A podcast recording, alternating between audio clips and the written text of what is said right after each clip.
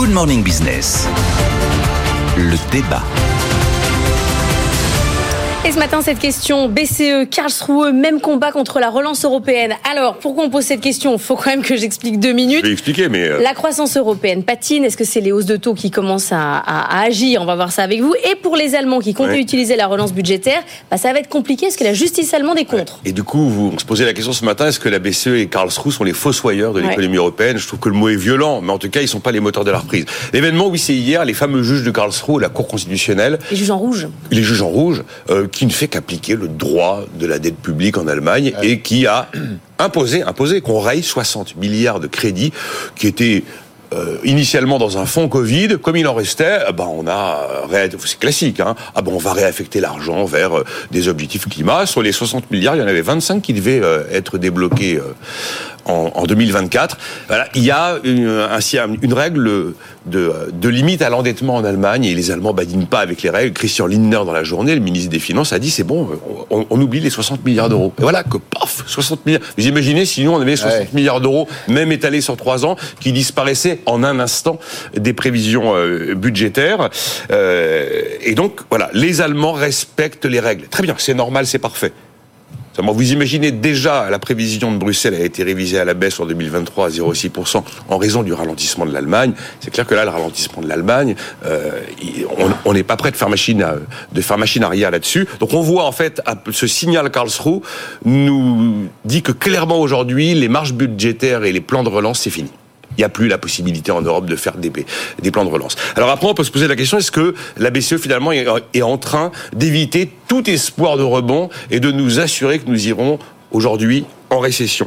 Parce que la politique monétaire n'a clairement pas fini d'infuser dans, l'ensemble de l'économie. On sait qu'au bout du bout, on aura des, effets sur l'investissement. Auquel l'erreur de départ, c'était des taux négatifs. C'est une anomalie, même une anomalie intellectuelle. Il fallait en sortir de cette euh, erreur de départ. Mais alors, fallait-il 14 hausses de taux en l'espace de 10 mois pour sortir de cette erreur de politique monétaire. Est-ce que tout ça ne va pas un peu trop vite? Elle a réagi avec retard la BCE pour sortir d'une anomalie qui était le quantitative easing. Très bien. Maintenant la question qu'on se pose, est-ce qu'elle va agir avec retard pour réchauffer l'économie?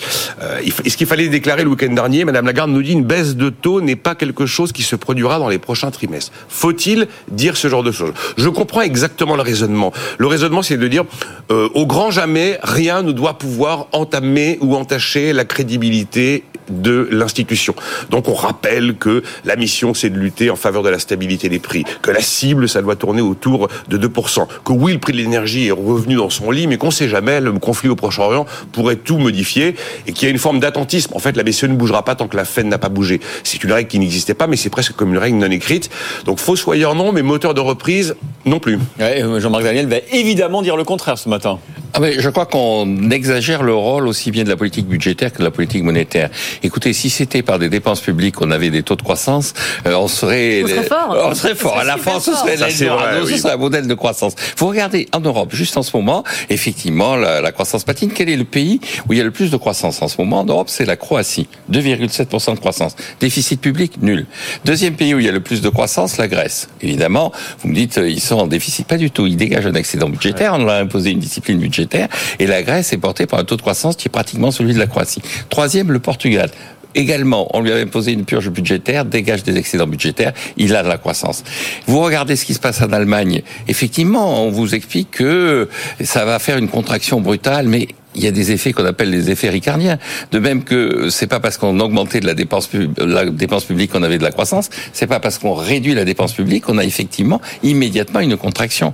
Vous avez même tout un tas d'études de l'OCDE qui montrent que à très court terme, brutalement, les bénéficiaires de la dépense publique en subissent les conséquences, mais au bout de 6 mois, 1 an, 18 mois pour certains pays, vous avez un retour de croissance qui est lié à une politique d'austérité qui est beaucoup plus favorable que euh, la trajectoire fondée sur des déficits Quant à la politique monétaire, je suis partagé, c'est-à-dire que je pense qu'effectivement la réaction de la politique monétaire a été euh, inappropriée par rapport à l'objectif qu'elle affichait, c'est-à-dire l'évolution de l'inflation. Puisqu'il n'y a pas d'inflation, il n'y a pas d'avoir de politique monétaire. On en revient toujours là. On en revient toujours là. Néanmoins, il est constant. Néanmoins, oh, la situation, et là Nicolas avait raison, la situation de quantitative easing était aberrante. Et elle était doublement aberrante.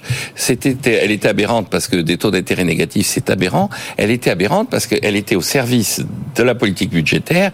C'est-à-dire que la Banque centrale, elle est là pour remplir ses missions, elle doit être indépendante et elle ne doit pas être soumise aux aléas politiques.